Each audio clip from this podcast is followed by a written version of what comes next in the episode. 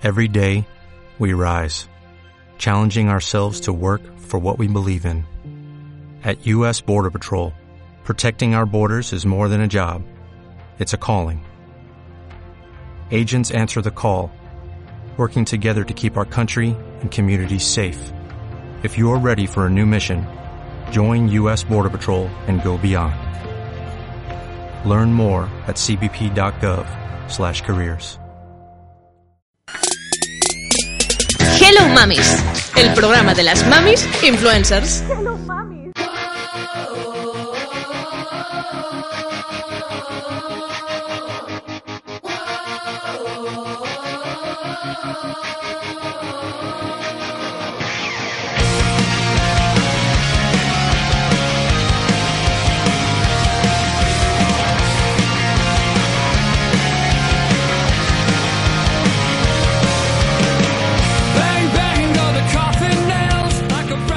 Con 13 o 14 años, un día, al salir del instituto, vi que un grupo de chicos de fuera estaban reunidos a la salida con la única intención de crear miedo. En base a su capricho, uno de ellos elegía chicos o chicas al azar y simplemente les daban un bofetón que generaba la risa de todo el grupo de matones. Al día siguiente yo no pude ir a clase, pero me enteré de que Juan, un compañero de curso, les plantó cara y el resultado fue una paliza que le llevó a urgencias y un año entero de persecuciones y amenazas a la salida de clase. En esa época me acostumbré a salir de casa guardándome el poco dinero que llevaba en las zapatillas, a esconder el reloj que me regalaron por mi comunión en la espalda, o a guardar silencio cuando alguno de los acosadores del barrio se acercaba a examinarme los bolsillos. Hice lo posible por superar los motes que me pusieron y también por aprender a reírme de los motes que poníamos en clase. A esa edad, el instituto era mucho más que los libros, las lecciones o las notas. Era todo un mundo de tensiones, miedos e intrigas ocultas para cualquiera que no fuera un alumno más, del que por supuesto nunca se hablaba con nadie. Este es el testimonio real e inédito de alguien, una persona muy allegada a mí, que hasta que no cumplió los 30 años no fue consciente de lo que vivió en su adolescencia. Este relato hay quien podría tildarlo de demasiado extremo, fue la realidad desapercibida durante años para esta persona que he querido traer hoy para empezar con una reflexión en voz alta. ¿Os imagináis que cosas como esta siguen ocurriendo a la vista de todos hoy en día? ¿Os imagináis que cosas iguales o peores las sufren vuestros hijos en silencio por miedo a que si hablan de ello la situación empeorará? ¿Os imagináis que un día descubrís que vuestra hija se ha convertido en la pesadilla de una compañera de instituto que le tiene pánico a lo que pueda hacerle o decirle? El bullying, el acoso, es real, muy real, y está más presente de lo que nos pensamos. Nosotras, madres cualificadas, podemos estar cayendo en la arrogancia de estar convencidas de que eso no pasa a nuestro alrededor. Pero tengo una mala noticia, sí que pasa. Uno de cada cuatro alumnos de secundaria sufre bullying y dos de cada cuatro, si no más, es testigo de acoso a otras personas. La buena noticia es que aquí estamos, un grupo de madres elevando nuestra voz junto a la de otras muchas para contribuir a esto que sí ocurre, deje de verdad de ocurrir, por favor. Soy Teresa Pérez y esto es Hello Mamis. I know how you feel, but it's not true. You are worth it. Don't underestimate the kindness of other humans. Es jueves 4 de julio. Bienvenidas a todas las que nos escucháis en directo, a las que escucháis este programa en formato podcast y a las que me acompañáis hoy en este estudio. Lilima del blog Baby Tribu, ¿cómo estás? Hola a todas y todos, muy bien, muy bien. Isabel Cuesta, una madre molona. Presente. Presente. Y Noemi Navarro, Noemi misma, que ha llegado un poquito apurada. Cuando ya has dicho mi nombre y mi apellido, significa lo tarde que he llegado. quiero presentar también a nuestra invitada de hoy especial, porque quiero que esté presente desde el principio, Cora Moreno Cerdá, docente desde hace 12 años, profesora de filosofía y asignaturas afines. Ha formado parte del equipo directivo de su centro como jefa de estudios de secundaria y bachillerato durante nueve años y es responsable de calidad de su centro. Por si fuera poco, es además madre de dos adolescentes de 15 y 13 años. Hola Cora, ¿cómo estás? Hola, buenas tardes. Bienvenida. Gracias. El programa de hoy, dedicado al bullying, no puede empezar sin expresar nuestro apoyo, cariño, ánimo a Inés, la niña de 11 años que fue expulsada de un campamento hace solo unos días por orden de unos padres que, siguiendo las peticiones de sus hijas, se negaron a que sus hijas compartieran habitación con una niña con necesidades especiales. A su favor, el responsable del campamento, a la vista de todo el revuelo mediático que ha suscitado el caso, pues ya ha expresado que se han equivocado, que se equivocaron y que no supieron gestionar la situación y asume su responsabilidad. Imagino, chicas, como habéis expresado muchas en stories, que estáis todas al tanto de lo sucedido con Inés, pero me gustaría conocer vuestra opinión. ¿Por qué creéis que este caso, el caso de Inés, está de alguna forma relacionado con el tema que vamos a tratar hoy, con el tema del bullying? Yo creo que es una discriminación absoluta hacia una persona que quizá no para determinadas personas adultas, porque realmente el problema aquí siempre va a ser de los adultos y de lo que les enseñemos a los niños, eh, pues bueno, entendieron que, que quizá no era su lugar o que ellas no debían asumir esa responsabilidad, entre comillas. Yo, eh, yo me expresé también en redes y, me encontré con muchísimos comentarios de apoyo, pero hubo uno en particular, porque siempre vamos a lo negativo, lo siento, pero es que me llamó mucho la atención eh, una mamá que me dijo que es que, claro, eh, que es que esas niñas no debían de asumir la responsabilidad y el cuidado de, de Inés, ¿no? Entonces, esto a mí me encendió, me encendió porque primero, eh, los niños no tienen que asumir responsabilidades de nada, para eso están los adultos y el personal cualificado. Y luego, eh, ¿qué les estamos enseñando a los niños? O sea, de verdad, ¿qué, ¿qué valores les estamos enseñando? ¿Qué inclusión, qué integración? Se nos llena la boca con estas palabras y a la hora de la verdad son los primeros perjudicados. Y que aparte de que no estamos hablando de una niña, porque cualquiera se puede imaginar una niña pues con una deficiencia así como, muy, acusada o que sea muy dependiente y para nada, porque es una niña que tiene un retraso madurativo de dos años. Y que además eh, ella hace vida normal, eh, tiene amigos en el cole, todo hace vida normal, o sea, quiere decir que sus amigas la quieren, la aceptan, entonces no, y que, y que no tiene ninguna necesidad especial eh, y por eso el centro, cuando la acoge en ese campamento, le dice a los padres que no hay ningún problema. Yo creo que el problema que realmente hay es el de esas niñas esa educación, pero no, no por las niñas que al final son fiel reflejo de lo que aprenden tanto en sus casas como en su entorno. Pero lo más grave que me parece a mí es la opinión de las madres de mis hijas van todo el año a un colegio de integración y tienen derecho a descansar en verano. Esto que, o sea, no, entiendo. o sea, es que yo, o sea, aluciné, no sé, es, no es la frase textual, pero más o menos. Sí que me gustaría, sí que me gustaría hacer un matiz y es que mm, quizás no está bien expresada la noticia y esto pasa mucho en el periodismo hoy en día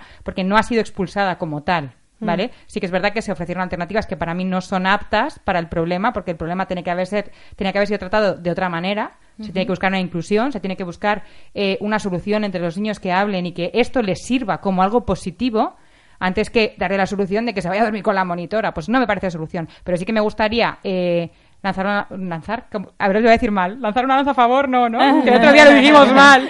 Sí que me gustaría decir que no, se, no ha habido una expulsión como tal de Inés de, del campamento. Eso sí me gustaría decirlo. Es una invitación a que salga, que para mí es lo mismo o igual. De, de, cruel. O sea, es que final... que pasa, no, que no sabemos eh, a rajatabla, y yo he escrito un post sobre esto y me he posicionado, por supuesto, eh, del lado de Inés y de su familia. Pero no sabemos todo lo que ha pasado tal cual, no sabemos tampoco cómo han sido esas conversaciones, esas reacciones.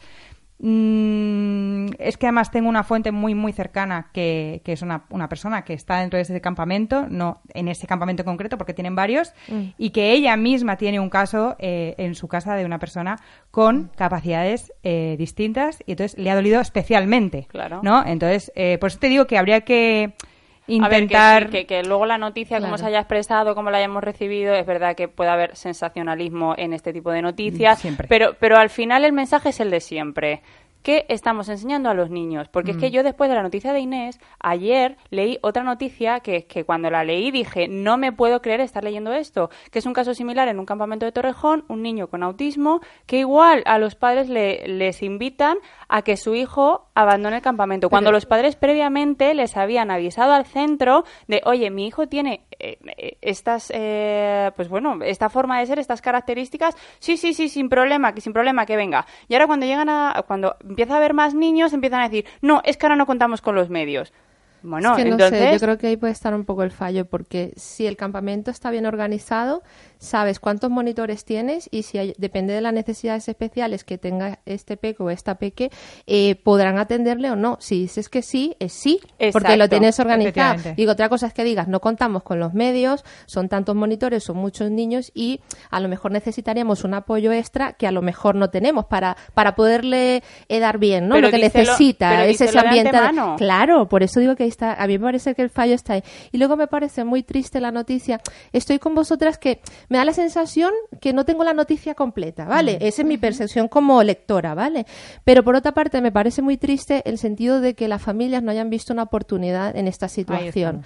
Porque a lo mejor, incluso si las niñas o niños que estaban allí no habían tenido contacto previo, es una oportunidad maravillosa para crear valores, para, para es que además desde el punto de vista niño a niño es, muy limpio, es, es un filtro muy limpio, ¿no? Que yo quiero creer que es así. Pero si por fuera está la familia machacando, no quiero que esté mi hijo, esto todo se tuerce mucho, cuando pudo haber sido algo bonito de, vale, se ha presentado esta situación, todos los niños hacen grupo, tienen sus historias sociales, ¿no? Porque están desarrollando habilidades sociales. Bueno, chicos, vamos a ver esto como una oportunidad. ¿Cómo podemos hacer para que eh, esto sea una oportunidad para todos para aprender, para integrar? O sea, yo creo que ahí estaría como la otra cara de la moneda que hubiera salido maravillosamente. Es que no han estado a la altura. Eso es lo que, lo que a mí me parece.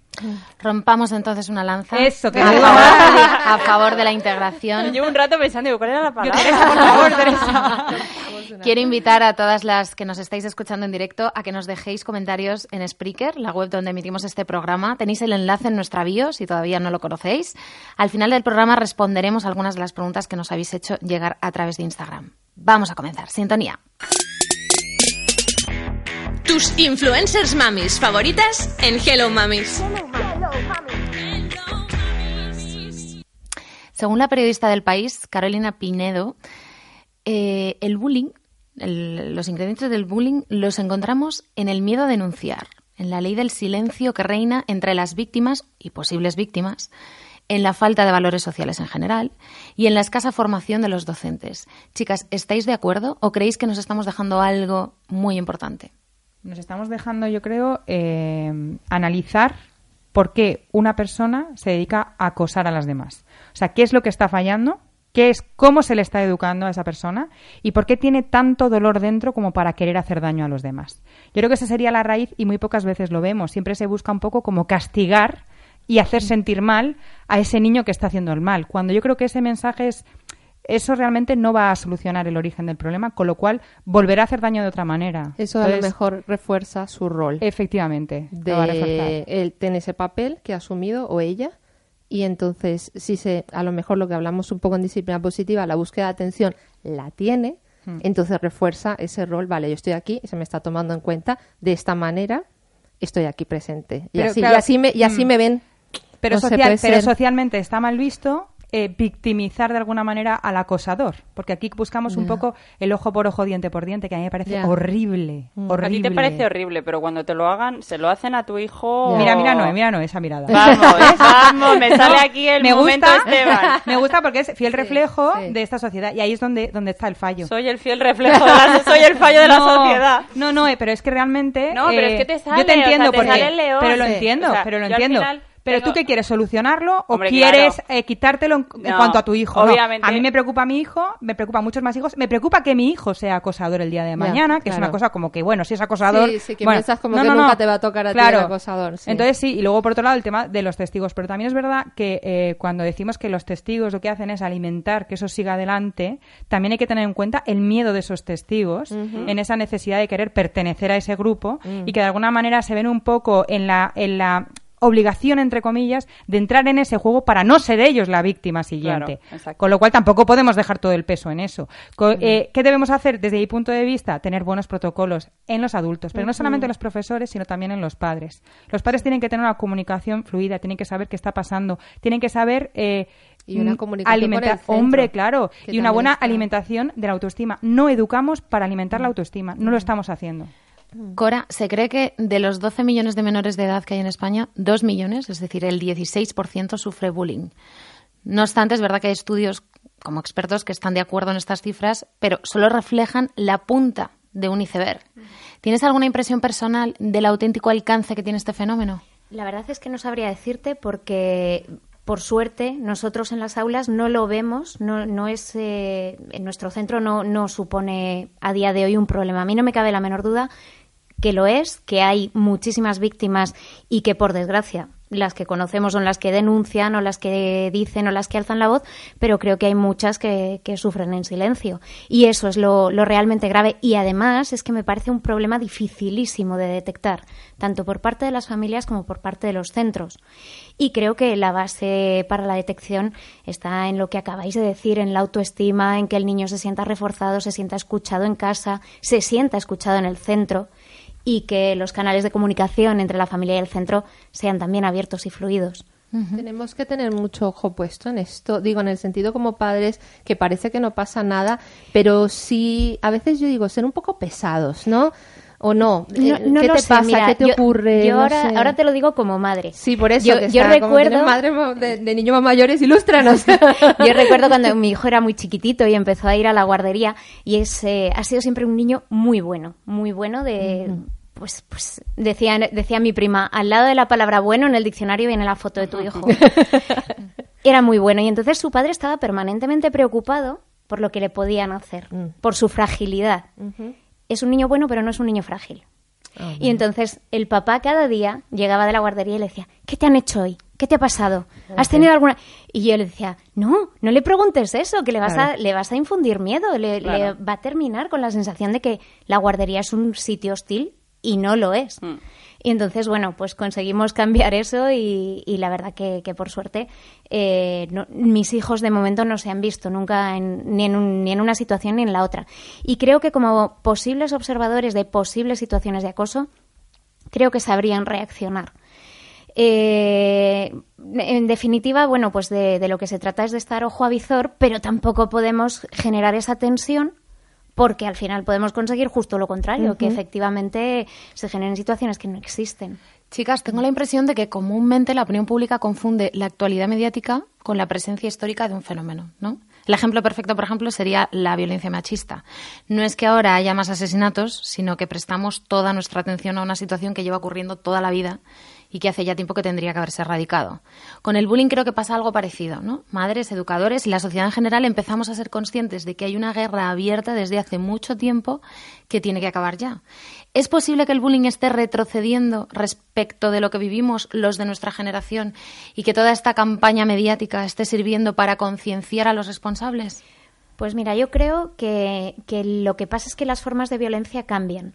Yo no sé si es más o es menos, pero sí que es verdad que yo la sensación que tengo es que es una violencia más sutil. No es una violencia explícita. ¿Ah, sí, más sutil. Yo pensaba que era más. Yo, yo recuerdo cuando mi padre me contaba historias de su colegio mi padre quedaba a la salida a darse de puñetazos con quien fuera. Era una violencia explícita, explosiva, visual. Yo creo que el problema y el gran problema del, del, bullying es que es una violencia muy sutil, muy de manipulación, muy de humillación, no tanto física, como bueno, y además ahora con la presencia de las redes sociales y no al final hay una presión ahí ya sea por WhatsApp o por eh, mensajes sí, pero antes por ejemplo perdona que te interrumpa pasaba algo en el cole. Yo lo veía como una comunidad cerrada. Sabes lo que te digo a lo mejor lo del cole queda en el cole un poquillo más vecinos y tal. Pero es que ahora se puede enterar todo Dios. O sea digo como subas tengas un grupo de WhatsApp o lo subas y se haga viral en una red social Imagínate un chaval de 14 años, una chavala, estás hundido. vamos, no, te, ha acabado la vida prácticamente, te va a costar mucho salir de ahí. O sea, las morales tiene mucho peso eso, que es lo que decías, como más sutil sí, pero a la vez la voz, a mi parecer, es amplificada. claro. De hecho, según las estadísticas, las víctimas son en su mayoría chicos, un 56,9%, los chicos cometen más agresiones de tipo físico y verbal, mientras que las chicas son más propensas a conductas relacionadas con exclusión o intimidación psicológica. Mm. Iba a decir yo soy más puñeteras, me vais a perdonar. lo siento, siento el palabro. Pero sí, sí, sí. Somos más, ¿no? Como de, mm, de hacer un daño más psicológico. Sí, me parece un daño más psicológico. ¿Alguna presenció casos cercanos de bullying en su época adolescente? Sí, sí, sí, sí. Yo lo he vivido y además en diferentes etapas Pues el típico niño que mm, pues que es el, como dicen en Estados Unidos, el pet teacher, ¿no? Teacher pet o algo así, no me acuerdo cómo se llama, pues el, pelota, o así decirlo, ¿no? Y entonces le tenía hambreadito por ser el, el, pelota, que ese niño en cuestión luego en la adolescencia explotó y de ser un niño muy bueno, muy modelo, con esa etiqueta, ¿no? De responsable, acabó siendo un fracaso escolar y, en muchos más sentidos, ¿no? Luego lo he vivido también eh, ya más mayorcita, por los 17 años, eso que cogen a una típica niña pues que es más, mm, más retraída, eh, menos a la moda, pues más dejadilla, ¿no? En la parte estética y sí que hubo un machaque, un machaque importante. En ese sentido sí conseguimos darle la vuelta entre varias y bueno, le propusimos como un cambio de imagen, que esto suena como muy superficial, pero para ella fue un chute de autoestima muy importante, ¿no? El, el ver que se le integraba en un grupo de alguna manera, que la llevábamos tal. Aunque empezó todo como un poco de risas y de guasas, sí que es verdad que finalmente se consiguió dar la vuelta al, al, tema, ¿no? Yo recuerdo un programa que vi en, Canal Sur, bueno, creo que vi como, algún fragmento, y entonces eran, eh, porque yo, o sea, yo en sitio no lo he visto, pero bueno, he visto eh, circunstancias, y era un grupo de niñas, y entonces eh, llegaba una niña nueva, y entonces esta niña decía que tenía dos mamás. Y entonces, otra, o sea, era todo realmente, era, era todo compinchado, sí, eh, me asiente con la cabeza. Y entonces eh, ella dice que ya tiene dos mamás, y entonces eh, otra que estaba compinchada con el programa, pero es que eran niñas pequeñas, ¿eh? Yo digo, joder, vaya pedazo de actrices, o sea, aluciné. Entonces empezó a meter con ella, es que tú no puedes tener dos mamás, es que si tú tienes dos mamás no puedes estar con nosotros y, y tal, ¿no? Entonces, eh, el resto era testigo, pero lo que hablábamos antes, no, no llegaba a entrar, ¿no? Y de repente una salió en defensa de la niña con dos mamás y se encaró a, la supuesta acosadora, ¿no? le dijo, ¿y por qué vas a decir tú que no puede, que no puede estar con nosotros y tal? Entonces la mm. empezó a defender y todas las que eran testigos se volvieron del lado de la niña que tenía dos mamás, ¿no? Entonces, claro, bueno, luego allí hubo lloros y tal cuando se dijo que era un programa de televisión, pero aquí me pareció brutal porque dije, ole lo que le han enseñado a esta niña en su casa, mm. ole, o sea, ya no solo a aceptar una realidad que todavía en muchos casos es eh, eh, que, no se acepta, ole por eso, pero ole por defender, ¿no? Y, y por llegar a la defensión de esta niña. Chicas, ¿Cuál es exactamente el miedo de un menor que decide ser cómplice del bullying, guardando silencio? Pues ser precisamente víctima de bullying, está clarísimo. Pero no, me digas que no lo habéis vivido nunca, en serio. Ni siquiera, no hablo ya tampoco de agresión o de violencia. El hacer una burla a, alguien y los demás reírle la gracia como para querer estar, como, sí, no, pero por si acaso y sobre todo para, como para esa pertenencia de la que hablamos tanto en disciplina positiva, ¿no? El querer, el querer que se te tenga en cuenta dentro del grupo, ¿no? Entonces, si tienes que pasar porque el líder, entre comillas, ¿no? El cabecilla, más bien, porque un líder es ejemplo de más cosas, ¿no? Pero el cabecilla hace la gracia, los demás tienen que reír la gracia para que tú sientas que te tienen en cuenta. Entonces, eh, Cora, ¿cuál es el ABC de los educadores cuando detectan un posible caso de bullying? Bueno, la Comunidad de Madrid ha establecido protocolos y hay que seguirlos. Entonces, yo creo que en primer lugar lo que hay que intentar es prevenir. Y la prevención es la clave para que las cosas no vayan a más. Una vez que se detecta un caso de acoso, que normalmente eh, quien viene a denunciarlo, digamos, es, eh, es la familia, pues lo que se hace es empezar con los protocolos de la Comunidad de Madrid que pasan por entrevistas con los niños, entrevistas con las familias. Eh, es el centro quien tiene que determinar, y creedme que es muy difícil, si de verdad es un caso de acoso o no lo es. Eh, ¿Qué, línea separa que sea un acoso y que no lo es? Pues mira, en principio el bullying está definido como una situación sostenida en el tiempo, una situación en la que hay un desequilibrio de fuerzas eh, mm, me parece que hay alguna característica que se me puede estar escapando, pero eh, fundamentalmente para mí es que tiene que ser sostenido en el tiempo y, o sea, no vale la típica pelea del efectivamente, no hay el conflicto conflictos hay en mi cole, hay conflictos, hay conflictos en el aula, hay conflictos en el patio. Intentamos darles la vuelta, intentamos verlos como oportunidades para enseñarles valores y a resolver ciertas circunstancias que se van a encontrar cuando sean adultos pero, pero el bullying tiene que ser sostenido en el tiempo. Y, y sobre todo ese desequilibrio también, también tiene que producirse, porque eh, no es lo mismo una víctima que está aislada que un chaval que en realidad tiene una red social de amigos y que lo que podemos estar es en, en un conflicto entre dos grupos. Y, y, bueno, con pues e, ese tipo de cosas hay que analizarlas una vez que, que alguien ha venido a, a denunciar un caso de acoso. A final de este curso, que es otra cosa que, como madres os sugiero, si veis alguna situación no esperéis a final de curso, que es cuando el colegio ya no puede hacer absolutamente nada. A finales de este curso, una familia de tercero de la ESO ha venido a contarnos que su hijo está siendo presuntamente acosado por, por otro grupo. Y rascando un poquito, pues eh, de momento no parece que sea un acoso real porque lo que hay es pues eso, un conflicto, un pique que se ha producido entre ellos y que sí que es verdad que habiéndose sostenido en el tiempo eh, no, no tiene ese, ese componente de desequilibrio de, fuerzas, de, de, que se esté machacando en exclusiva a una persona, se están lanzando pullitas se están midiendo. Es un conflicto más personal, ¿no? Que tampoco hay que sacarlo de... casi es entre en un, en un grupo de amigos, ¿no? En un grupo de Una amigos. Pelea de gallos. Sí. Un, un, ahora yo voy a ser más gracioso que tú, ahora yo te voy a devolver las bromas que tú me gastas de la peor manera posible. Incluso nos han comentado una de las bromas se produjo delante de los padres de, del supuesto acosado. Entonces hay cosas que no te encajan. Mm. Una pregunta, eh, ¿para iniciar el protocolo o el proceso siempre tiene que haber una denuncia o vosotros podéis haberlo detectado? Lo podemos hacer de oficio, digamos. Nosotros vemos una situación. Otra cosa que utilizamos, por ejemplo, son sociogramas. Hay también programas eh, informáticos que también nos proporciona la Comunidad de Madrid y eh, llevamos a los niños al aula de ordenadores y ellos en su intimidad pues van completando el sociograma que nos hace una devolución. Ah, qué bueno. ¿Tipo test o algo como parecido a un test? Sí, sí, bueno, el, el, típico cuestionario de psicología que tiene preguntas repetidas, unas formuladas en positivo, otras en negativo, para ver dónde se incurren contradicciones. Y normalmente esos sociogramas sí que salen mm, posibles víctimas, lo que hacemos es estar más atentos y, cómo se está estructurando la red social dentro de un aula, dentro de un aula concreta. Y a partir de ahí tomamos medidas. Antes hablábamos de cuáles serían las señales o síntomas, indicadores que nos digan que una víctima está sufriendo acoso. Me he estado documentando para el programa y os podría decir unas cuantas, si os ayudan también a las que nos estáis escuchando. Entre ellas serían faltas de asistencia recurrentes o absentismo, descenso brusco e inexplicable del rendimiento escolar, Síntomas depresivos como la ansiedad, la tristeza, la apatía, la irritabilidad, el insomnio, conductas de huida y evitación, baja autoestima, que hablábamos antes con Isa, problemas de autocontrol, negación de los hechos y llanto incontrolado. ¿Qué pensáis, chicas? yo voy a añadir eh, síntomas psicosomáticos. El típico niño que mm, va feliz al colegio y de pronto un día hoy me duele la tripa, no quiero ir al colegio, hoy me duele la cabeza, no quiero ir al colegio. Le duele la tripa, le duele la cabeza. Es real.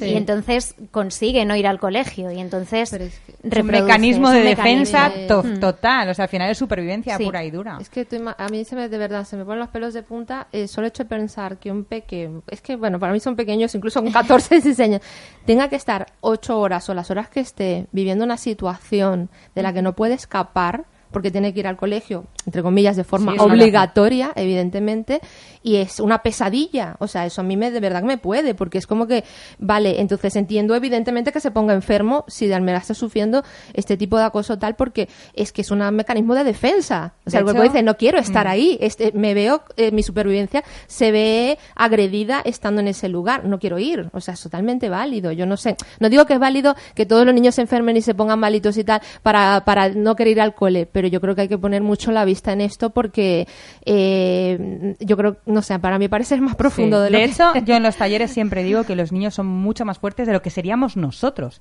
Porque tú sufres acoso y tú sufres depresión y te coges una baja por depresión. Los niños no se pueden coger una baja por depresión y pueden dejar de ir al colegio, al instituto o donde estén sufriendo ese acoso. Mm. Pero yo creo que el análisis que tenemos que hacer es dónde han aprendido ¿vale? Esos niños a, acosar. ¿Dónde han aprendido esos comportamientos de humillación? Esos comportamientos de... Mira, hace poco, bueno, hace unos meses, publiqué un post en el blog a raíz de una noticia que hablaban de un, de un castigo ejemplar a una niña de Wisconsin, ponte, ¿vale? De Estados Unidos. Que la hacían andar sí, sola por ahí. Resulta que, eh, bueno, ella había sido acosadora de una niña en el autobús escolar, el clásico autobús amarillo, repetidas veces. Pi, pi, pi. Entonces cogieron y ya le dieron tres avisos y la expulsaron. Y su padre decidió que como no podía ir andando, o no podía ir en el autobús al colegio, que iba a ir andando. Hasta ahí, bueno, bien, ¿vale? Te puede parecer bueno, te puede parecer malo. Pero el tema es que el padre iba grabándolo con su teléfono móvil, cómo iba caminando la niña, y iba diciendo, porque en mi casa el acoso y el bullying es intolerable. Porque esta niña lo que ha hecho es esto, esto y esto. ya estaba acosando y no sé cuánto. Si ahora vas a ver lo que es ir andando al colegio y demás, que yo decía, o sea, y todo el mundo aplaudiéndolo como que qué buen padre, cuando lo único que está haciendo ese padre es limpiar su conciencia a base de publicarlo en redes sociales, que eso que se llama bullying, eso es acoso. O sea, ¿cómo mm. vas a ayudar a tu hija a que deje de acosar si tú estás haciendo una humillación pública? Me decían, si no se le ve la cara, digo, vamos a ver.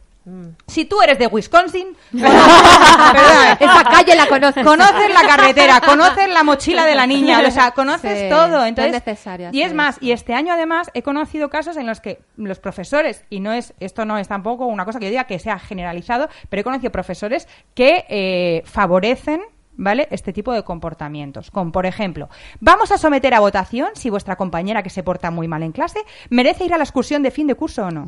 Eso os lo digo y además... Sí, pero eso me parece como ultra cruel. Eh, que también he oído lo de... si te portas mal, te voy a poner una nariz de payaso para que toda tu clase se ría de ti. O coger al niño y decirle, ah, que eres como un bebé, te llevo a la clase de niños pequeños para que te vean. Eso pasa Esas son técnicas de humillación que se viven en las aulas ahora. Y luego decimos, ¿en qué estamos fallando? No al bullying. Y es como, vamos a ver, por favor, si es que lo que están aprendiendo es lo que están viendo. Por un lado, de un padre, ¿vale? Estoy poniendo el caso del padre y estoy poniendo el caso de los profesores. Es decir, si nosotros no tratamos con respeto a los niños y les educamos desde el respeto, desde la empatía, desde la comprensión y desde mm, ir más allá de ese comportamiento, lo siento mucho, pero no vamos a ganar nada. No vale con ponerse con pancartas, no al bullying, sacar cuatro noticias que se hacen virales. Es que no, vale para nada hasta que no hagamos un estudio profundo de, qué valores estamos inculcando desde el ejemplo a nuestros hijos. Hablando de valores, bueno, primero quiero hablar de un comentario, comentaros, leer un comentario que Daniela nos ha dejado en Spreaker. Nos dice, hola, quiero compartirles un dato tan duro como verdadero.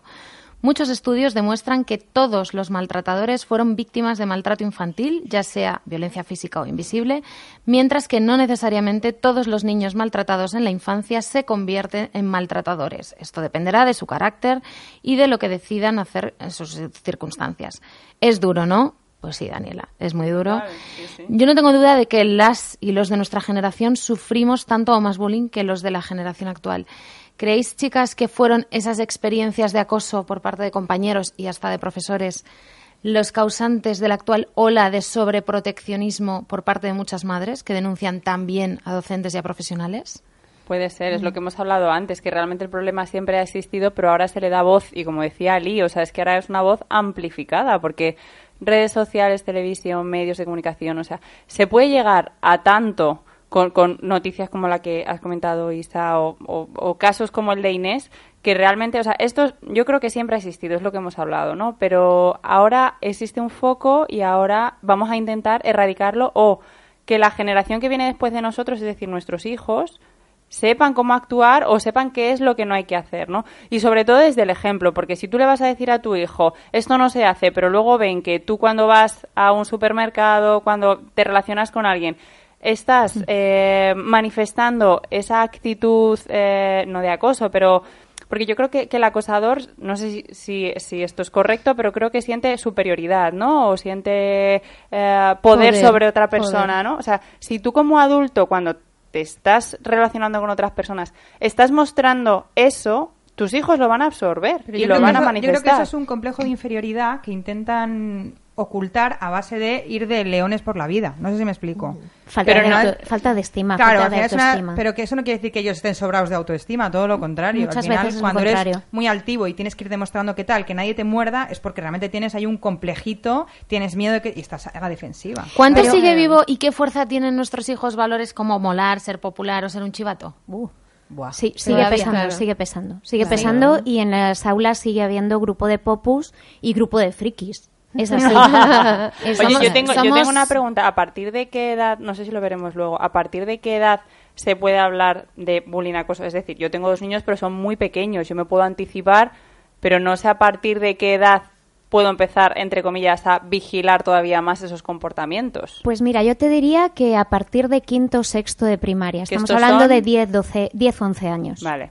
10, 11 es, me parece que es en quinto el curso que está estudiado donde se producen mayores casos de acoso.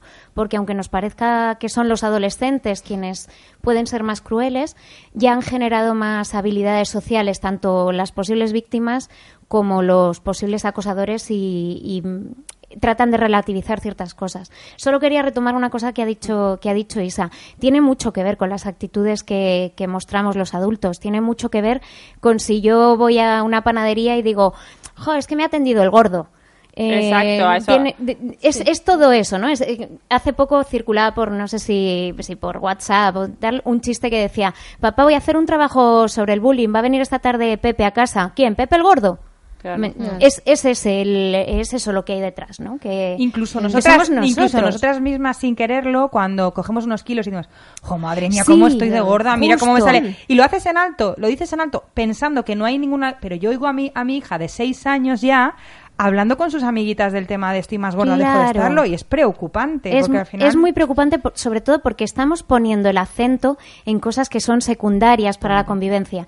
Y no sé quién ha mencionado antes la palabra respeto, pero para mí es la clave. Mm. La clave que, que nosotros nos respetemos a nosotros mismos, respetemos a nuestros hijos, respetemos al que nos rodea, que nos tratemos bien. no sabemos tratarnos bien. Una aclaratoria a lo que decías, no, eh, el tema de, yo lo pregunté porque según tengo entendido, los temas de acoso eh, a partir de primaria, ¿vale? Mm. De, segundo. Seis, años. Sí, o sea, de pensar a poner el foco. Claro, habrá un protocolo de mirar, pero es cierto, lo digo porque, por ejemplo, mi hija pequeña en infantil, eh, compartiendo comedor con los mayores en esta que cambios de horario, todo esta, eh, vivía, no acoso, pero sí vivía de un niño. Ella tenía cuatro, me parece, cinco, casi cinco años en ese momento, y el niño tenía seis y medio. Cuando coincidían, iba a por ella, iba a por ella, iba a por ella, pero a por ella a tal punto que en el comedor le cogía los brazos por atrás, eh, como que fuera la mona de feria en plan de, mira cómo no le cojo, o sea, le hacía mucha vergüenza. Entonces, cuando mi hija me cuenta esto con modo de risa, yo evidentemente mantengo la calma, porque dice, como dice, sale la leona que está en ti, pero sí es cierto, digo, voy a hablar, ¿cómo sería protocolo? Primero con la tutora, evidentemente. O sea, está ocurriendo una situación que yo veo que es repetitiva, frecuente, son niños muy pequeños, pero para mí no es transparente. O sea, no es que va a, va a quedarse ahí porque no es un acoso, ni es un mm. bullying, ni nada. Yo tenía que ponerle voz de forma empática. Fui a tutor, no pasó nada, pasé un poco y tranquilamente llamé a secretaria, jefa de estudios, dirección. Digo, está pasando esto, ¿qué podemos hacer? Yo entiendo que es un niño muy pequeño, pero yo no quiero que esto siga ocurriendo, porque aunque sean pequeños, la está pasando mal en determinado momento. De hecho, le huye del niño. Entonces, me, el director en, nada, en un plique me dijo, no te preocupes, esto lo vamos a arreglar, en dos días se arregló. Hablando, conversando. Pero ¿qué pasa? Que yo, por no ser acoso, por no ser bullying, tampoco voy a hacer la lista gorda de que está pasando una situación en el comedor que está siendo muy desagradable para mi hija y que hay un niño que le tiene la mirada puesta.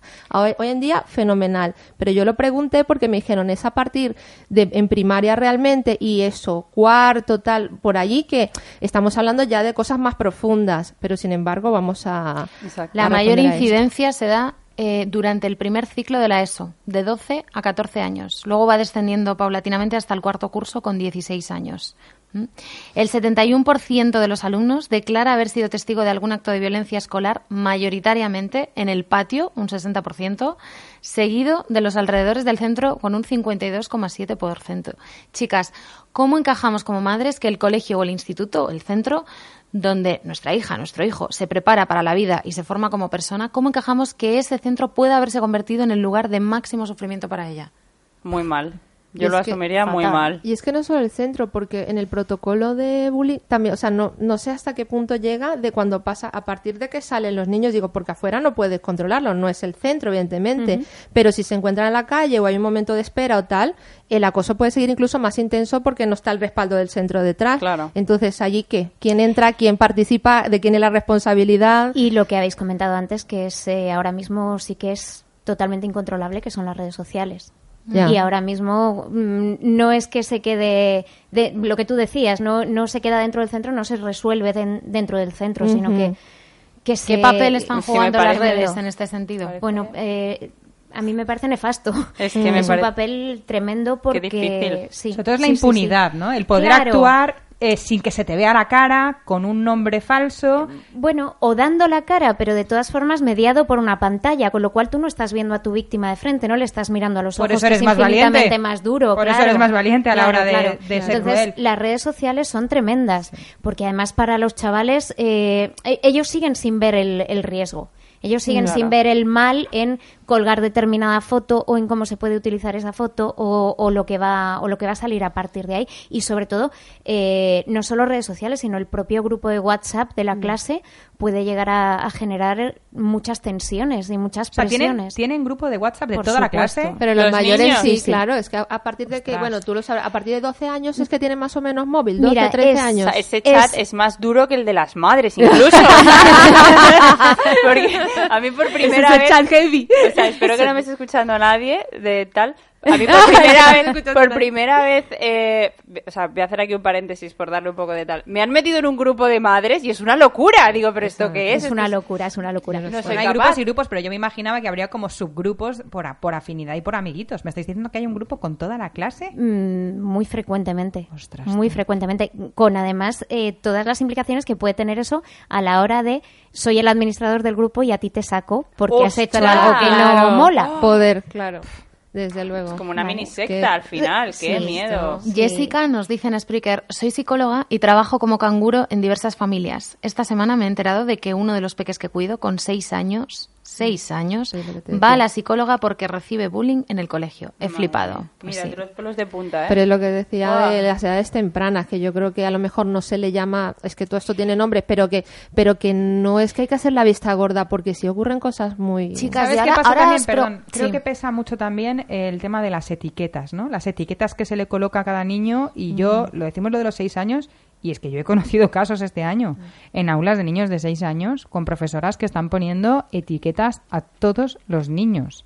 Y entonces, claro, luego nos sorprende que el resto de los niños actúen con ese niño en mm. cuestión, como un poco condicionados por esa etiqueta que le ha puesto el adulto. Entonces, bueno, habría que también... Mira, a mí que me ha tocado... Ah, perdón. Ah, a mí que me ha tocado eh, este año buscar colegio para, para el mayor, porque ya entraba en, en segundo ciclo de infantil, ¿no? Eh, me ha pasado, ¿no? Y cada vez me he encontrado más colegios con eh, sistemas de inclusión, ¿no? Como en el caso de, de Inés. Y, y realmente ellos lo que te explican es que em, estos niños que están en, este periodo de inclusión, pues bueno, pueden ser niños con necesidades especiales o pueden ser niños pues que tengan alguna dificultad añadida, pues eh, hablamos de TEA, hablamos de TDAH. O sea, eh, realmente son niños que están eh, digamos, no sé si protegidos, pero muy incluidos. Es decir, todo el personal docente saben quiénes son esos niños, tienen un especial foco en, que esos niños cuando salgan al patio exista, eh, haya ojos mirando a esos niños, que no haya ningún tipo de acoso, que no haya ningún tipo de discriminación.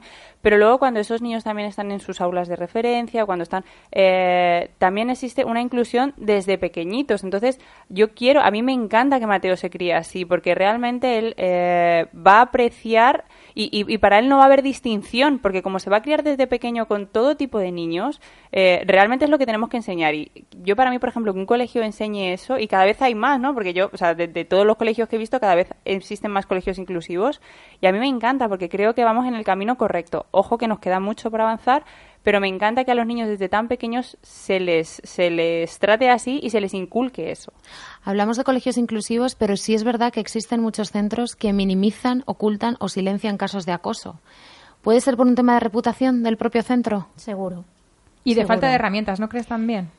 que no saben mm. estar a la altura y prefieren quitarse a los niños que molestan de en medio? Mira, habéis dicho antes eh, algo importante y es que eh, las propias profesoras en primaria, en los primeros cursos de primaria, ponen etiquetas.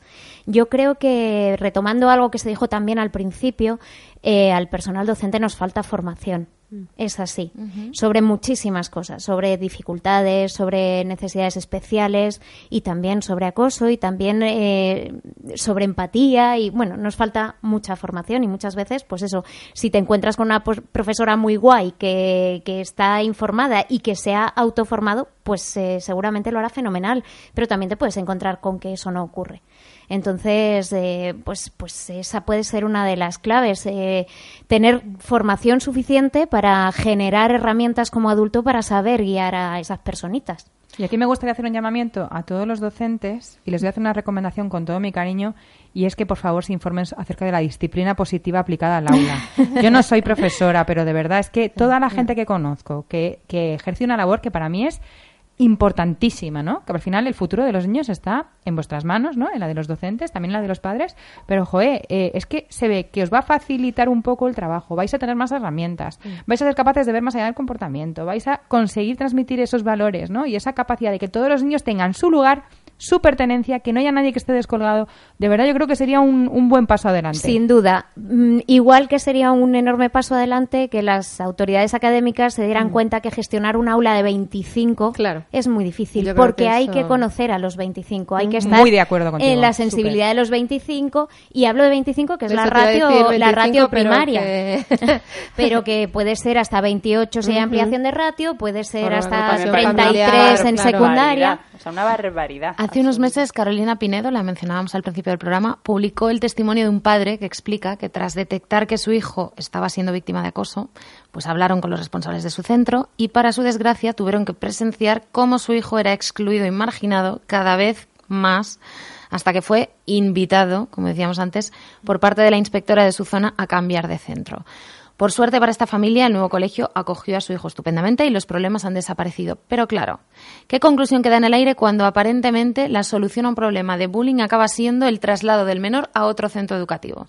¿Nos parece de una incompetencia del extrema? menor víctima, además. Efectivamente. yo creo que también hay desinformación y también la actitud del centro, que no vamos aquí a demonizar a nadie, pero que habrá, habrá centros, yo lo sé, porque tengo una amiga que su hija ha sufrido caso de bullying con 10 años y, y el centro pues ha tomado riendas en el asunto después de un llamamiento muy largo, muy largo por parte de las familias con evidencias muy frecuentes, a tal punto que hablando con mi amiga digo, es que yo sé, por ejemplo, que, vamos, porque me lo informé en un bufete de abogados, un evento que fui, que decía, habemos abogados para ir al centro y decir, tienes, estás obligado como centro a aplicar el protocolo. Y yo represento a esta familia. Y la gente no lo sabe que lo puede hacer. Mi amiga dijo, yo tengo mi abogado, que, porque claro, entonces dices, te ves indefenso, entre comillas, no significa que esto va a solucionar el problema, pero te ves indefenso ante el mundo, eh, ante la dirección o, las personas que tomen la decisión en ese centro, a hacer un llamamiento, avanzar el protocolo y tal. Y dijo, no, yo me llevo a mi abogado y llega, no, llego yo como familia, llega el abogado de esta familia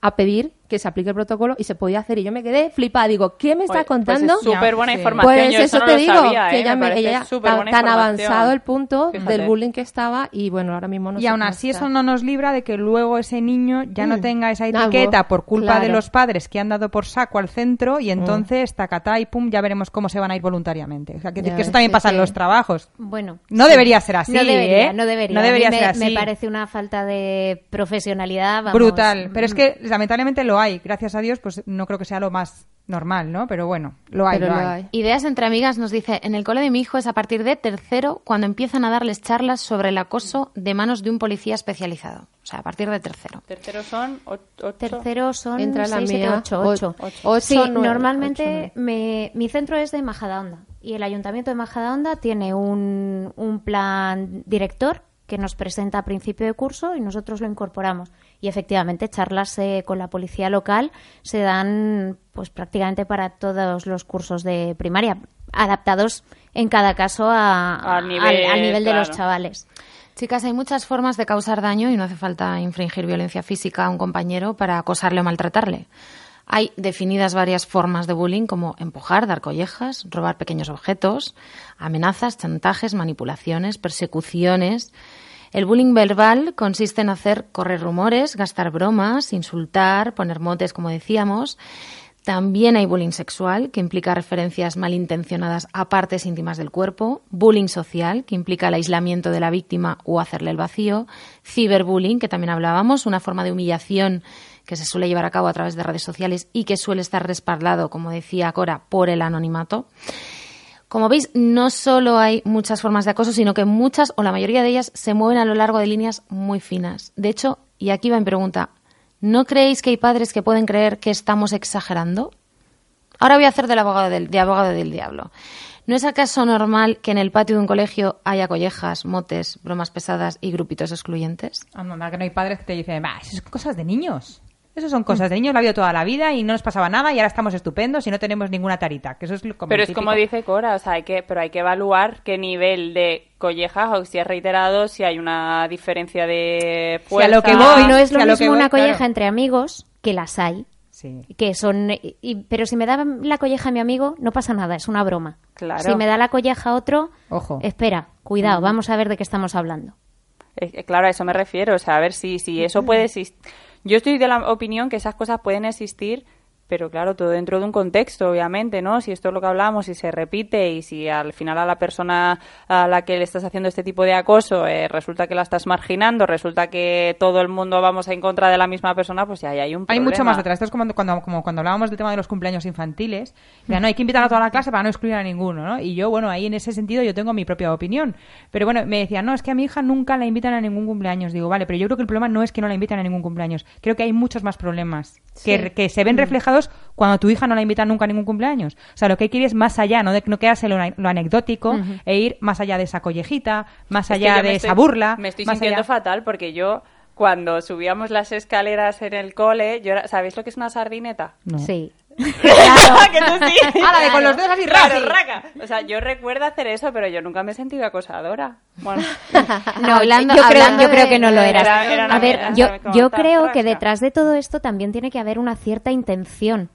Quiero decir, no es lo mismo el juego entre los cachorretes de león que se tiran, se muerden la oreja, se que la mala intención, que esa maldad que, hemos dicho que... Yo creo que está muy claro que la diferencia es cuando realmente al niño le está afectando y le está doliendo. Claro. Y cuando al niño le está afectando y le está doliendo, ahí estaríamos... Y cuando, y cuando el dolido, cuando el humillado mm, dice basta, y no, se le hace caso. No se le hace caso. Chicas, ¿y al acosador se le consideraría una víctima en otro contexto? ¿De Para mí contexto? sí, claro. Pero claramente. Sí, sí, mm. sí.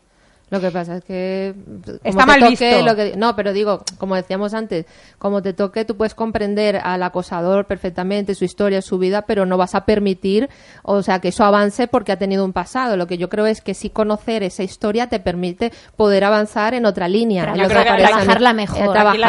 Yo creo que has dado en el clavo. Aquí la diferencia es que te toque. Mm. Porque si te toca, mm. al acosado no lo vas a ver víctima jamás. O sea, y más si va en contra de tu hijo.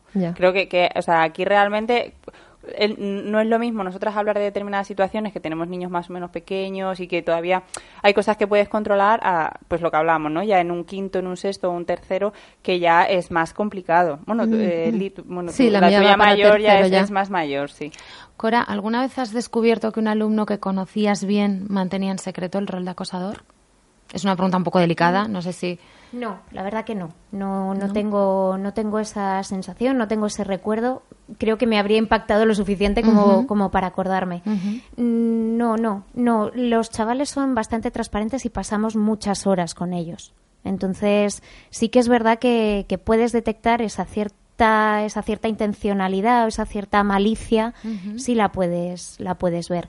Sin embargo, sí ha pasado lo contrario. Sí que hemos detectado una posible víctima, que no llegó a serlo. Y él no se sentía como tal, pero sí era un, chavalito que a raíz de unos padres que vinieron a hablarnos del caso de su hijo, pues la alarma nos saltó con otro de la clase y bueno, pues pusimos mucho cuidado, mucha atención y, la verdad que la cosa se resolvió bien.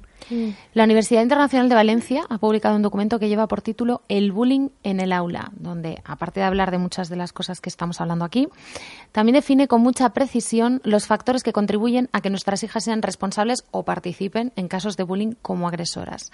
El primero, chicas, es la ausencia de empatía, la poca capacidad para reconocer al otro, que de hecho hablábamos de ello al principio del programa. Mi pregunta es, ¿cómo se educa en la empatía? Yo creo que, bueno, dependerá evidentemente de la edad para empezar a hablar de determinados temas. Pero desde temprano, por ejemplo, fíjate, yo publiqué en el blog un, pero no era relacionado con el bullying, pero sí con acoso sexual temprano o posibilidad de acoso. En un juego que era para hacerlo con niños muy pequeñas y pequeños, que era el juego de los secretos que es que tú vas planteando una situación posible a modo lúdico. Oye, ¿qué harías en este caso? Te estoy hablando de niños, niños 6, 7 años o de 5 incluso. Eh, yo respondería de tal manera, es el momento perfecto porque solo, en el, o sea, solo viendo la situación, el, no tiene por qué actuar así, pero sí tiene una idea de cómo podría responder. Tú le dices, pues no estaría bien o ¿por qué mejor de esta manera? Y si presencias, incluso yo lo pregunté, porque yo iba al grano, iba a saco, y si hay una amiga que está pegando a otra y tú por las circunstancias que seas estás allí, ¿qué harías? ¿Lo dirías o no lo dirías? La respuesta era un silencio. Mm. ¿Para qué me vale ese silencio? Para que lo hablemos. Claro. Claro, porque ¿qué, ¿por qué tienes dudas? Con, con, seis años, vamos, lo podemos empezar a hablar un poquillo. Mm. No, porque no quiero decir que mi amiga, tal. Pues vamos, entonces, ahí entramos con el no es no. Recuerda, eso siempre, yo lo tengo de bandera. O sea, cuando no es no, cuando no quieras algo tienes, y cuando alguien no quiera algo, también es no. También es no porque no es un juego siempre. Entonces yo creo que hablando esa empatía, conversando, y trabajando poniendo ejemplos, cada día, pero ya no solamente hablando de la empatía como tal, sino yo utilizo mucho las preguntas, ¿no? Que, mm, utilizamos. Mm. Entonces, por ejemplo, si se pegan o si, o si por ejemplo me dice que en el cole ha pasado alguna situación en la que un niño ha estado un poco excluido, se ha hecho sentir mal, le digo, vale, ¿cómo crees que se ha sentido fulanito cuando le ha pasado esto? ¿Cómo te sentirías tú si te pasara esto? Y tú ves ya que una niña con seis, con cinco años, se pone a reflexionar, a pensar, y ahí es cuando estás trabajando en la empatía, porque aprende a ponerse en el lugar del otro. Si empiezas a dar un sermón de por qué no hay que hacer las cosas y tal, no te va a escuchar. O sea, va a ser como, claro. desconectan y no te oyen. Entonces, a base de preguntas es mucho más mm, factible y, realmente bueno. Y nos sorprenden, porque pensamos que nos van a dar unas preguntas, unas respuestas distintas y alucinamos, ¿eh? en serio, mm. cuando utilizamos las preguntas y escuchamos, que es otra de las cosas que no solemos hacer los padres y es escuchar, de verdad que se abre una ventana increíble. Y también dando ejemplo, porque si te oyen conversaciones por teléfono que estás, vamos, o sea, digo, o con gente que tú empatizas cero, mm. entonces que vas a pretender que tus hijos sean los más empáticos del mundo, es que tampoco... Chicas, ¿la cosa está más presente en colegios públicos, en barrios o en provincias más pobres? No, no tiene yo por qué. yo creo que no. Que ver.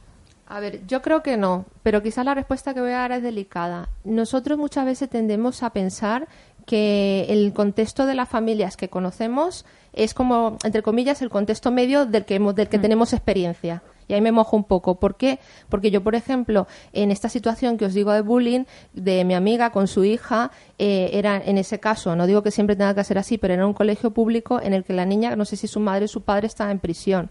Entonces, claro, estamos hablando de otro modelo de familia, de otro contexto que quizás no conocemos, o sí, ¿me entiendes? O sea, lo que te mm. digo. Entonces, no significa que sea privado, público, concertado, vaya a determinar esto, pero a lo mejor yo creo que eh, no podemos generalizar de que todas las familias son como nosotros pensamos que es el modelo general de familia, sino que por detrás puede haber una, carga bastante. pero te vas, por ejemplo, a una familia que no tiene ese caso tan extremo, ¿no? Pero está sufriendo un divorcio, una separación, que no está siendo amistosa, ¿no? Y está viendo determinadas cosas en su casa, también nos podría, ¿sabes? Quiero decir que al final ningún niño está libre ¿vale? De sufrir mm, pues ese tipo de situaciones que le pueden hacer comportarse de una determinada manera. Claro. Yo os comentaba esto porque uno de los factores del estudio de la Universidad Internacional de Valencia que mencionábamos anteriormente como responsables de que una niña participe en casos de bullying es justamente, en, esta lista aparece, eh, entorno sociocultural bajo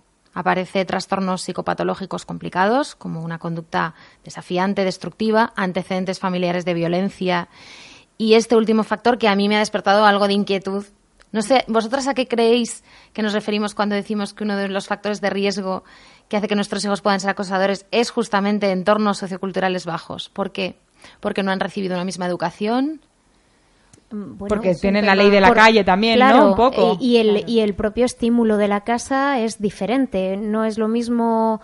A ver, esto puede sonar fatal, lo voy a decir tal cual, pero no es lo mismo eh, unos padres formados que unos padres que no están formados, que pueden ser buenísimas personas, pero a lo mejor tienen otras herramientas u otros recursos para resolver situaciones eh, pues de una manera diferente. Claro. Entonces, y, lo que tú dices, ¿no? No es solo ya lo que tengan en casa, sino el, propio entorno eh, que puede ser mucho más violento a, todos los niveles. O, incluso que no te pongan límites, porque también claro, eso pasa que, que una desatención simplemente, ¿no? Yo tengo tantas cosas, mi vida es tan complicada que no puedo prestar atención a, a dónde tú estás o, en lo que estás. Pues a mí me ha sorprendido. Yo pensaba que iba a haber más, eh, más porcentaje de acoso en, en eh, factores socioculturales eh, o un nivel más alto. No sé, o sea, fíjate, pensaba que iba a ser algo así. Simplemente por, no sé, porque a lo mejor los niños tienen cubiertas determinadas necesidades y van a otras, ¿no? Peores, no sé. O eso es que estoy muy influenciada por la serie Élite, que puede ser también, pero es verdad. Este documento obviamente también hace referencia a los factores mm, que pueden hacer que nuestro hijo pueda ser potencial víctima de acoso y entre ellos rasgos físicos o culturales distintos a los de la mayoría, sufrir alguna discapacidad física o psíquica, escasa comunicación familiar, un entorno, como decíamos, socioeconómico precario, baja calidad de enseñanza, alta presencia de contenidos violentos en medios de comunicación, videojuegos, ya sabemos lo que pasa, justificación social de la violencia como medio para lograr ciertos objetivos. No sé a vosotras, pero a mí este documento me sirve como ejemplo perfecto de hasta qué punto es delicado este tema. No sé si esta forma de abordar la violencia en las aulas es la más adecuada, aunque haya sido elaborada con la mejor intención. Y ojo, Reconozco el mérito de este documento, es muy preciso en otros muchos puntos, pero claro, me salta a la vista filtraciones peligrosas. ¿Qué pensáis vosotras? ¿Somos conscientes de lo que estamos comunicando cuando decimos que, por ejemplo, por el hecho de sufrir una discapacidad, nuestros hijos son víctimas potenciales de acoso? Depende de la discapacidad, yo creo también, ¿no? O del grado de... Bueno, o sea, es que tenemos el caso de Inés. O sea, si Inés hubiera sido una niña que no hubiera tenido necesidades especiales, a lo mejor no estaríamos hablando de este caso hoy, ¿no? Yo creo que tiene que ver un poco con el, con el nivel de discapacidad, con las herramientas que pueda tener eh, ese niño a la hora de desenvolverse. Y vuelvo a lo que decía antes, y que el resto de compañeros entiendan a ese niño mm, como integrado absolutamente y que no le vean diferente por esa discapacidad, ¿no? Yo creo que ahí hay un trabajo de padres, de profesores y, del personal docente. Lo que has dicho, lo de integrado, es muy importante, porque, por ejemplo, a ver, yo no sé muy bien cómo es el origen de todo esto, sí, porque incluso dice que hay genes que a lo mejor que tienes que pueden ser más violentos que otros, o sea, esto puede tener un mm. origen muy amplio, ¿eh? Lo de quién puede ser el acosador y quién no. Pero si a un niño, por ejemplo, ha tenido una mala conducta, de, en edades tempranas se hablo, y ha sido frecuentemente castigado en su casa, ha ido al centro y ha sido castigado, pasa de una clase a otra y le castigan Hombre, yo creo que no florece mm. una flor bonita, ¿me entiendes? O sea, está todo cultivado como para que esa, no es como que vamos a avanzar a un paso positivo, sino que castigado en casa, porque nadie te aguanta. Es que yo, yo lo he escuchado en mis talleres, había gente que dice, es que este niño no lo aguanta nadie, no lo, no lo aguanta en el cole, no lo aguanta en la casa. Y digo, pobre niño, o sea, y entonces te enfrentas al mundo con ocho años, castigado tarde, mañana y noche, ¿qué vas a, qué Estás enfadado con el, mundo, y con ganas de, de, que, de venganza absoluta. Entonces, ¿Me vais a dejar leer un escrito de María Soto, por fin, que es que soy muy fan. Mira, dice, cuando imponemos autoridad a un niño, podría llegar a aprender que debe imponerse sobre otros para conseguir lo que quiere. Cuando castigamos a un niño haciendo que se sienta dolido y culpable, podría llegar a aprender a vengarse y a hacer pagar a los demás por su malestar. Cuando chantajeamos a un niño para que haga lo que queremos, podría llegar a aprender a manipular a personas para conseguir sus propósitos. Cuando a un niño le hacemos ver que mandamos por el simple hecho de ser mayores, podría llegar a aprender que puede someter a los más débiles o pequeños. Cuando gritamos a un niño por hacer algo mal, podría llegar a aprender que no tiene por qué trabajar su autocontrol si algo le molesta. Cuando pretendemos enseñar respeto a un niño faltándole al respeto, podría llegar a aprender la podría llegar a aprender a perdón, a perder la confianza en los adultos. Cuando entrenamos a un niño a que acepte la imposición del más fuerte, podría llegar a aprender que no debe defenderse ante un abuso. Y aún debatimos de dónde viene el bullying. Hmm. Ya ves, madre mía, qué bueno. Algunos técnicos explican que cuando, pese a las medidas de prevención, se detecta un caso de acoso, es necesario actuar inmediatamente. ¿Qué cosas debemos tener en cuenta a la hora de tomar medidas inmediatas de protección de la víctima, sin empeorar su situación, claro? es que es complicado. Eh, se, me ocurre, se me ocurre en un contexto escolar eh, una separación real de víctima y verdugo, digamos.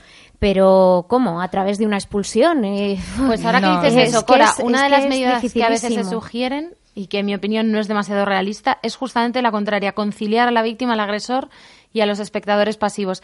¿Crees que hay forma de conciliarlos? Yo creo que, sea eficiente sin consecuencias futuras, claro. Yo, creo que esa forma existe. Yo creo que antes se ha dicho, hablando se entiende la gente y tenemos que enseñarles a resolver el, el conflicto mediante el diálogo, es así.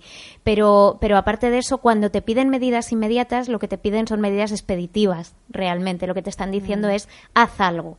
Y ese haz eh, no es sienta a los niños en una mesa y verás qué bien va a ir todo Mm. Y, luego tenemos el otro lado, el que dice, es que, bueno, al final el que se termina quedando en casa es la víctima y, o, se termina cambiando de centro y mm. entonces el agresor es el que no queda, el que queda impune. Es, es dificilísimo lo de, a mí me parece que, que en este caso mm, hay que cocinarlo a fuego lento, no se puede, no se puede hacer una medida inmediata porque es, en positiva en disciplina positiva y esto en familias ¿eh? le decimos siempre que hay que conectar antes que corregir Entonces, quizás cuando estás en pleno auge de conflicto, pues no es el momento más indicado para razonar de una manera lógica. Quizás hay que esperar de un modo prudente a que la cosa se pase un poco y en un momento en el que el aula, no lo sé porque no soy profesora, esté en un momento más tranquilo y de cordialidad, entonces sí que habría que sacar el tema. Pero ojo, no buscando culpables, sino buscando soluciones. ¿vale? Entonces se propone, pues mira, está ocurriendo esto, alguien puede decir, alguien tiene alguna idea para que fulanito, eh, yo qué sé, es que no se, no se me ocurre ningún, ningún ejemplo del conflicto que pueda ser el origen, ¿no? Es decir, eh, alguien se le ocurre cómo podría mm. fulanito ayudar a menganito a no sé qué, alguien se le ocurre tal, o sea, es decir, una lluvia de ideas entre todos, que todos se sientan importantes, que nadie se sienta juzgado, que nadie se sienta machacado, porque al final si no, no vamos a conseguir nada. O sea, llevando al, al agresor a su casa una semana expulsado, no vamos a conseguir nada. O sea, él no se va a ir a su casa a pensar, vaya, he sido malísimo. que va? Está encantado de la vida porque está sin ir al colegio, ¿vale? Que ya tomarán medidas sus padres para hacerle sentir mal, con lo cual aumenta ese dolor, ya se buscará cómo volver a hacer daño a alguien, porque ese dolor lo va a seguir llevando dentro, pero ya se buscará la manera de que nadie le pille.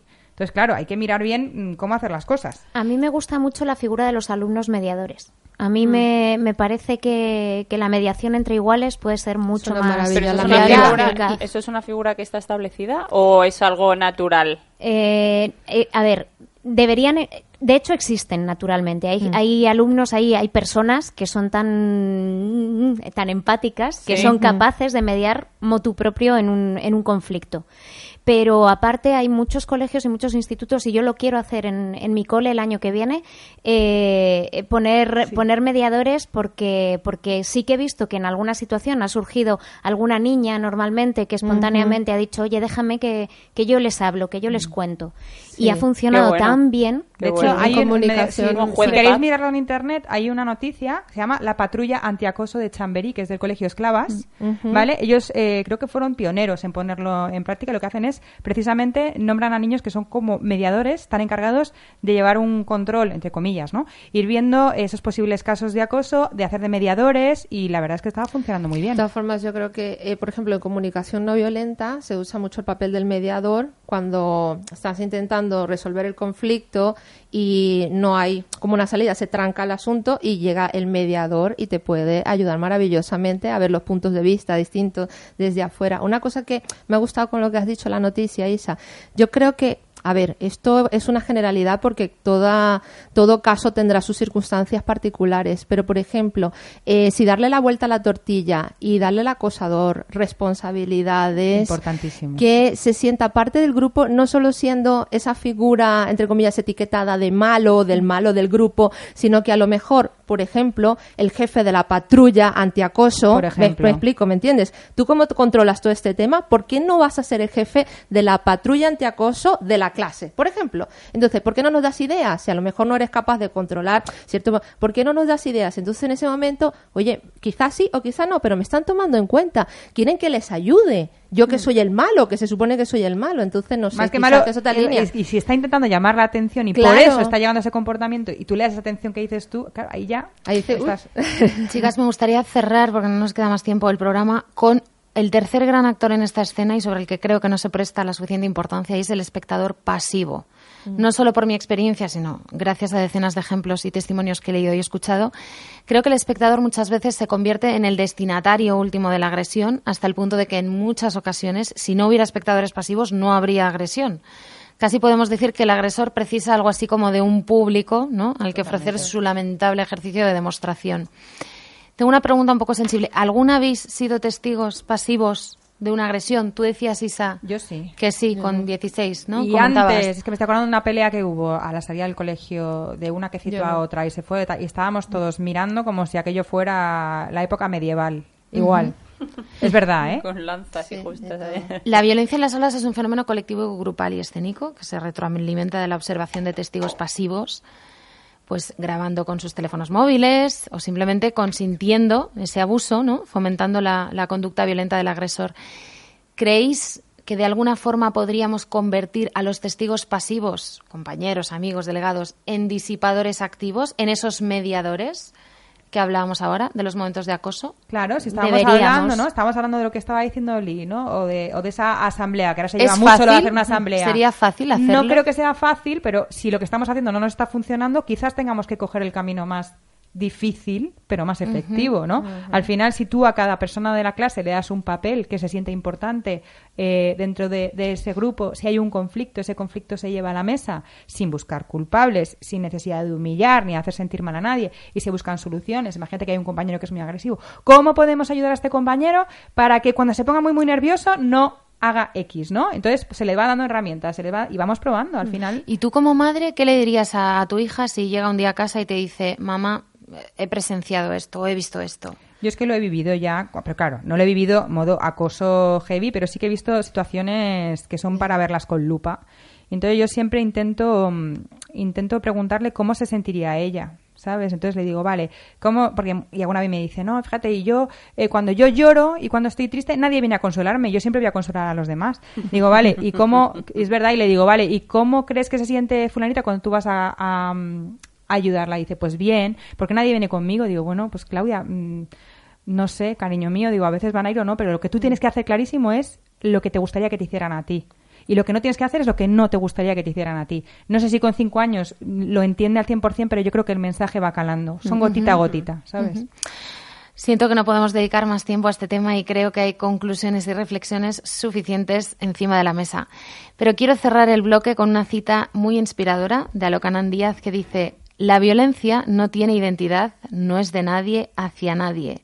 Es la simple reacción del miedo y de la ignorancia ante la presión. La vida es lo que tiene, que no ceja en su empeño por enseñarnos a vivir. Hacemos un descanso y vamos con las preguntas y respuestas. Hello Mamis, el programa de las mamis influencers. Ya estamos de vuelta. Tenemos algunas preguntas para comentar. ¿Vamos a ello, chicas? Es tiempo de preguntas y respuestas. Eh, la primera pregunta, una oyente que no quiere que digamos su nombre, nos dice, mi hijo de 5 años tiene necesidades especiales, un caso muy similar al de Inés, un retraso en el neurodesarrollo. ¿Cómo puedo educarle para que sepa protegerse de casos así? En casos como los suyos, en que las necesidades especiales no son evidentes a simple vista, ¿creéis que el hecho de que ellos sean conscientes de esta diferencia puede ayudarles a saber protegerse de posible bullying? ¿O por el contrario creéis que puede fomentar la discriminación? A ver, el niño tiene que saber cómo es, pero eso no significa que vaya a ser mejor o peor. Significa que igual que él tiene eso, otro será más alto, otro será más bajo, otro tendrá kilos de más, otro tendrá los ojos verdes. O sea, simplemente son características de la persona o forma de ser. Yo creo que al final educando a los niños para que eso eh, para ellos no sea una merma en su sociabilización y en su eh, en relacionarse con otros realmente ahí no estás fomentando que, que él ya se venga abajo, ¿no? En su manera de ser, sino todo lo contrario, decir, oye, yo soy así y no pasa nada y soy exactamente igual que tú, que tienes los ojos verdes, que tienes el pelo rizado, pues yo soy de esta manera, vamos, no sé, es mi, manera de Qué importante es el amor propio, ¿verdad? Sí, yo lo resumiría como reforzar su autoestima a mm. tope, que sea un niño que se quiera a sí mismo. Claro. Tenemos una pregunta distinta que nos hace Sara DGD88, que nos dice, ¿Qué hacer cuando tú no quieres compartir fotos de mi hija con parte de la familia? Solo dejar que sea un círculo más pequeño quien tenga las fotos. He sido muy criticada por ello, me he visto muchas veces presionada e irme de celebración por no querer salir en las fotos. A veces pienso que voy contracorriente y me agota. Siento que debo relajarme y dejar que fluya todo, dejar que saquen fotos. Aún así, no me siento bien al pensarlo. Lo paso fatal. Mi gran debate conmigo misma, ir contracorriente o dejarme llevar. Sé que al final tomaré una decisión pero no estaría mal escuchar otros puntos de vista. Eso es fotofobia. ¿No? Se podría llamar así perfectamente. Pero no quiere que es que me he perdido que compartan las fotos de su de su hija o las Yo creo que no quiere que le hagan fotos en general ni ah, mandarlas por WhatsApp nada de eso. Yo creo que es muy muy muy respetable ser así siempre y cuando te haga feliz. Lo que yo estoy viendo ahí es que ella realmente ahora mismo está diciendo, no sé si estoy siendo incluso demasiado estricta, se me ha metido en la cabeza esto y no dejo un poco de manga ancha. Mira, Aristóteles decía, en el término medio estará virtud. Solo te digo que lo que lo madures, que lo reflexiones y que pienses realmente qué es lo peor que puede pasar porque también es que a veces nos ponemos en unos supuestos demasiado heavy. Sí. Kelita ya está nos dice, forma respetuosa para que una hermana mayor de tres años comparta con su hermana de un año. Yo, yo, no la sé, ya te lo digo. pero es que obligarle a compartir no sería, digo, no es que ella le vaya a obligar, pero que esa no sería, tiene que nacer de ellos. Es que con tres años es muy pequeño todavía. Con tres años, lo mío es mío y lo tuyo es mío también. O sea, esa es la. Mari, y con 34 que tengo yo. A ver, imagínate que yo llego a Lee y le digo, ay Lee, que no me quedan datos en el móvil, déjame tu móvil, hay que compartir. Hay que compartir, Lee. Vamos a ver ejemplo. No, o sea, me parece que hay un error ahí. Nos gusta mucho que nuestros hijos queden bien delante, ¿no? De cara a la galería, que obedezcan a la primera, que compartan. Pero hay que darle una lectura un poco más allá. A mí me pasó que compartí unos stories en, las que, en los que mi hijo de tres y de un año se peleaban por una silla, ¿no? Entonces yo subí los stories subiendo eh, la sintonía de Juego de Tronos. O sea, esa en plan, jaja, qué risa, no sé qué, barría para abajo, ¿no? O sea, y hubo gente que me dijo, es que tienes que enseñarles a compartir. Y yo pensé, mm, pero vamos a ver, o sea, que son dos niños y están, por lo que hablábamos, ¿no? Los cachorretes jugando, no sé qué. Mm. O sea, es que no veo malicia ahí tampoco. Y que obligar no... Es que obligar a compartir, me parecen dos palabras lo que ha dicho Oli, ¿no? Como incompatibles también. Lorena Sánchez J22 nos dice, ¿por qué no invitáis a Verdelis a los podcasts? Verdelis está invitadísima, Lorena. No te preocupes, la invitaremos. Lo que pasa que deducimos que tiene una agenda muy apretada y ahora en verano más. Pero Steffi, te, queremos y te acogemos. por supuestísimo, por supuestísimo. Tenemos otra pregunta de Alice Fega que nos dice: Hola, hace poco que os he descubierto en iVox y me encantáis. Habláis de la disciplina positiva y la verdad me he dado cuenta de que algunas cosas las hago, pero otras no. ¿Me podríais aconsejar algún libro?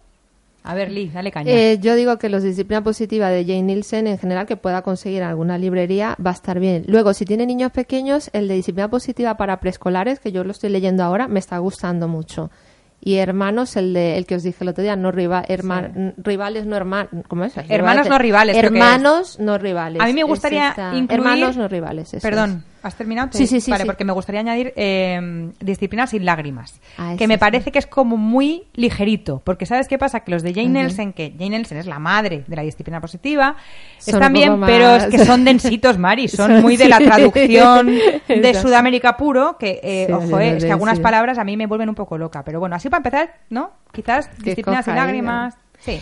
He de decir que la semana pasada hablamos sobre la enuresis y hemos recibido muchos mensajes de, chicas que nos habéis hablado, eh, bueno, pues que tenéis ese problema con los peques. La semana pasada mencionamos, de hecho, un producto que se llama Stopis para atajar el problema del pis por la noche y os lanzamos la petición de que si alguna lo había utilizado o lo conocía, nos hiciera llegar su experiencia. Hemos recibido mensajes, por ejemplo, de Sara Hernández, que dice, qué casualidad, mi hijo de siete años lleva un mes y medio con el tratamiento de jarabe y crucemos los dedos porque de momento ya estamos con días secos. Qué bien. María Garrido también me dice, mi hijo tuvo neuresis y le dimos stopis y la verdad fue maravilloso. Nosotros los recomendamos.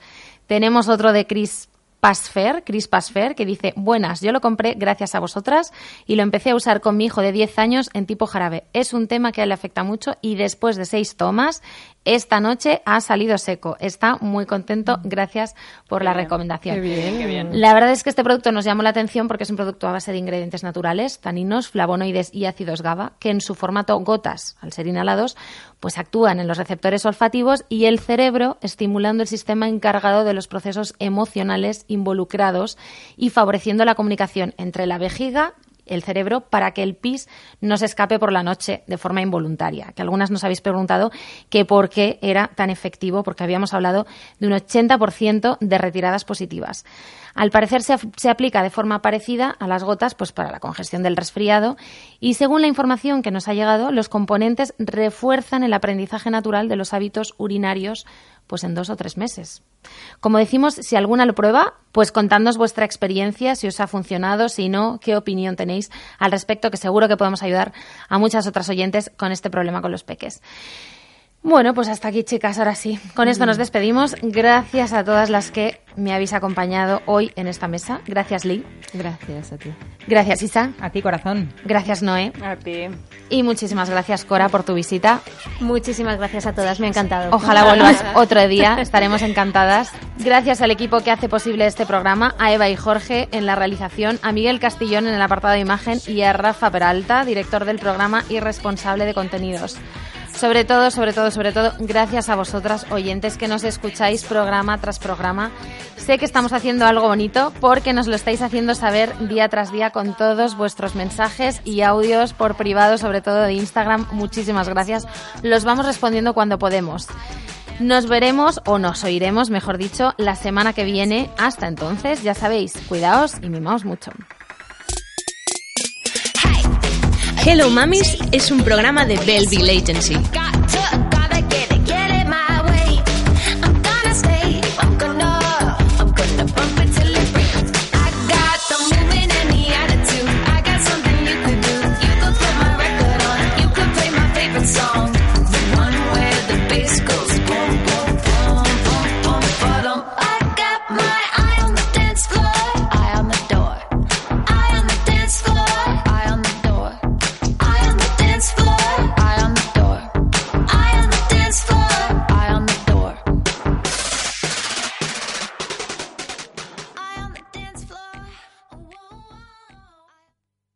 ¿No se merece tu familia lo mejor? Entonces, ¿por qué no los mejores huevos? Ahora, Egglands Best están disponibles en deliciosas opciones. Huevos clásicos, de gallina libre de jaula y orgánicos de Egglands, que ofrecen un sabor más delicioso y fresco de granja que le encantará a tu familia. En comparación con los huevos ordinarios, Egglands Best contiene la mejor nutrición como 6 veces más vitamina D, 10 veces más vitamina E y el doble de omega 3 y B12. Solo Egglands Best. Mejor sabor, mejor nutrición, mejores huevos. Visita egglandsbest.com para más información.